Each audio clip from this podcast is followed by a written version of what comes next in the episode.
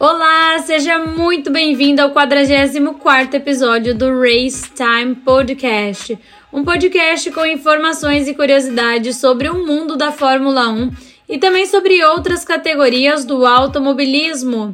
Eu sou Joane Camila e você está ouvindo Race Time. Bom, eu já falei para vocês sobre as mudanças que vamos ter esse ano, o que mudou, o que continua, o que vamos esperar dessa temporada e também falamos sobre o calendário nos episódios anteriores aí, né? Mas essa semana é a semana do vamos ver. É a hora que os carros vão para a primeira exibição de todos os carros juntos, oficialmente, né? No famoso teste de pré-temporada. Mas para que serve esse teste? A gente consegue tirar alguma informação dele? O que, que a gente precisa saber para acompanhar? Hoje eu vou te contar todos os detalhes.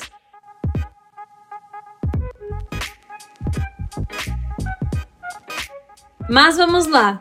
Nessa temporada teremos apenas um teste de pré-temporada, diferente aí da temporada de 2022 que tivemos um teste em Barcelona e no Bahrein, ou seja, dois. Esse ano teremos somente um. Né? E esse teste vai ser realizado no Bahrein nos dias 23, 24 e 25 de fevereiro, ou seja, quinta, sexta e sábado. E eles vão acontecer há exatamente uma semana antes da temporada realmente começar aí com o Grande Prêmio do Bahrein. Ou seja, as equipes terão aí três dias de ação na pista para atualizar o carro, colocar as coisas em ordens e deixar tudo pronto para o Grande Prêmio do Bahrein. Mas aí já vem aquela pergunta: por que, que eles fazem esse teste aí lá no Bahrein? Bom, isso acontece porque com esses testes sendo lá, eles já aproveitam para testar o carro em condições de calor, sol, tendo a experiência noturna e a questão do clima seco também. Até porque a corrida no dia 5 vai ser nesse mesmo circuito.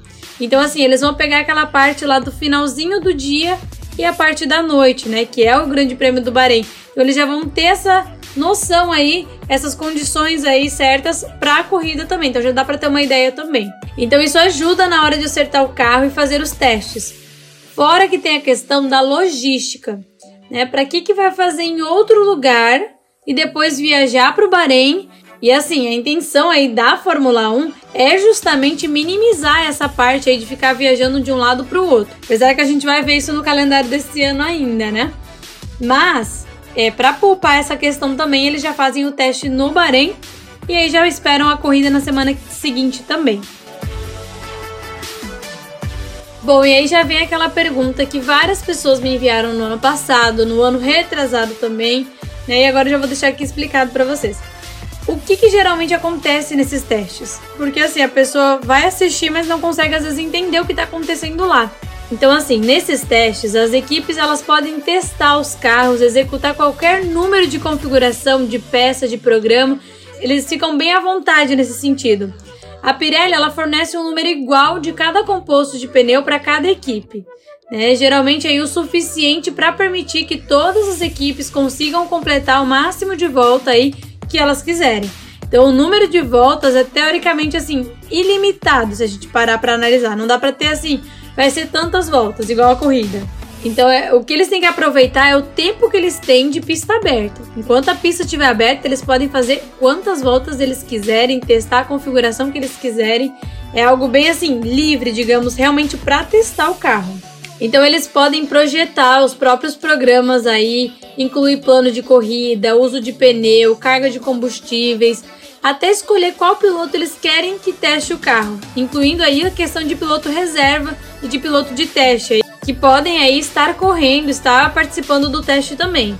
No caso, a gente recebeu a notícia aí de que o Lance Stroll, piloto da Aston Martin, não vai conseguir participar aí dos testes no Bahrein por causa de um acidente aí que ele teve de bicicleta nos treinamentos dele aí. Então assim, não vai participar do teste aí de pré-temporada. Em compensação, tem várias coisas aí que podem influenciar. Será que o Alonso vai fazer os testes sozinhos? Será que eles vão colocar Felipe Drogovic para acelerar?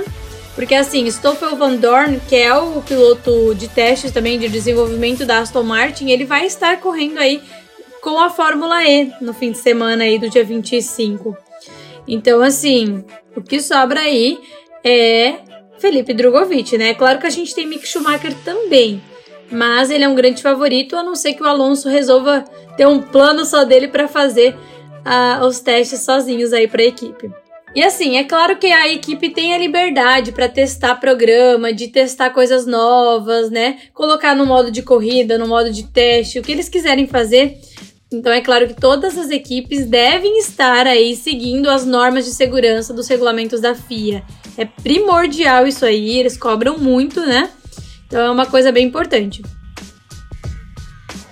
E aí já vem uma outra pergunta junto com essa aí, né? O tempo de volta que é realizado em cada dia desses testes aí, eles são tempos reais? Dá pra gente ter ideia assim, ah, esse carro vai estar tá mais rápido nessa temporada. Ou ah, é, é, piloto tal vai vencer o campeonato só porque teve o melhor tempo aí no teste. Dá para ter uma noção de qual carro vai ser o mais rápido realmente? Essas são as perguntas aí que geralmente o pessoal faz. E a resposta que eu sempre falo é o seguinte: isso é apenas um teste. Muitas equipes escondem muitas coisas aí e também ficam testando diferentes configurações. Então acaba que o tempo de volta esconde muita coisa, porque qual que é a configuração que tá naquele carro que tá fazendo a melhor volta e qual é a configuração que, por exemplo, tá o que ficou em segundo lugar, com o segundo melhor tempo. Porque o motor ele pode estar tá em uma configuração diferente, a quantidade de combustível em cada carro muda também. Fora a questão de pneus, né? Que ele pode estar com um pneu novo, um pneu mais gasto. Isso sem falar que algumas equipes aí deixam para fazer uma volta rápida ou algo assim na parte final dos testes aí para ganhar aquela mídia também, né? Falar, olha, a equipe tal tá no topo aí, eles vão vir com tudo esse ano. Mas na real, às vezes ele mudou a configuração ali justamente para marcar um tempo mais rápido e aí ganhar manchete no dia seguinte também, né? Tem todos esses fatores aí que a gente tem que tomar cuidado, porque nem sempre o que tiver o melhor tempo vai ser o melhor piloto, vai ter o melhor carro. Não, não dá para levar isso em consideração, porque a gente vai, acaba ficando meio perdido se levar isso, né? Porque aí na, na semana seguinte, na corrida, às vezes muda tudo. Né? Quem tava lá no meio do grid de repente ganha a ponta, vai lá para frente e assim vai. Então não dá para confiar muito no que os testes mostram aí, questão de tempo, tempo mais rápido. E outro detalhe também é que assim, muita gente acha que os carros que estão lá no dia do teste é os mesmos carros que vão ser utilizados na corrida. Né? Então a gente tem que parar para observar esse outro ponto também. E a resposta vai ser a seguinte: se a gente parar para observar outros anos, a gente vai ver que o carro de testes ali, ele muda um pouco para o carro do dia da corrida. Não vai ser o mesmo carro utilizado aí no, no dia dos testes e no dia da corrida. Lógico que eles vão estar bem próximos do que a gente vai ver no dia da corrida, é claro. E assim, a especificação dos componentes da unidade de potência vão ser os mesmos, né? Mas com certeza vai ter alguma alteração, alguma mudança. Porque eles sempre mudam algo. Então, assim, não dá pra também falar assim, olha, esse aqui já vai ser o carro que a gente vai ver no Grande Prêmio do Bahrein, oficialmente, né? Não, ele pode mudar também. E uma outra questão ali, né? Muita gente comentando aí, ah, mas o carro que apareceu no lançamento, ele vai ser o mesmo que vai estar no dia dos testes ou na corrida no GP do Bahrein? Assim, ele pode mudar muito até chegar lá. O mesmo carro não, porque geralmente aquilo lá eles só fazem um protótipo para apresentar com exceção da Ferrari ali que deu algumas voltas e tal, então a gente viu que era o carro mesmo, né? E algumas outras equipes também. Mas o carro ele pode mudar muito aí até o dia da corrida, pode vir com um novo formato aí, mais fibra de carbono aparecendo, né? Eles sempre mudam aí o carro que é apresentado para o carro que aparece aí no dia dos testes ou até mesmo na corrida. Então, assim, não dá para confiar que o carro vai ser 100% igual ao que vocês viram na foto, porque ele pode mudar também.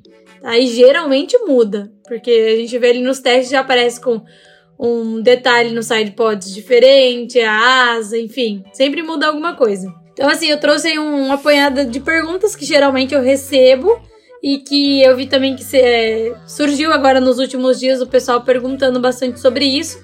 Então, acho que é importante a gente destacar aqui e já deixar isso claro para quem vai acompanhar aí os dias de teste, saber já o que, que dá para confiar, o que, que dá para a gente analisar, o que, que a gente pode ver que eles vão ter mudanças, isso é certeza. Os carros que foram apresentados no dia do lançamento, ele vai estar tá diferente agora.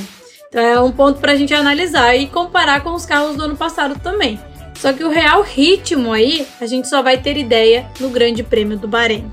Talvez aí no treino livre a gente já consiga ter uma ideia do GP do Bahrein, na classificação principalmente e na corrida, né?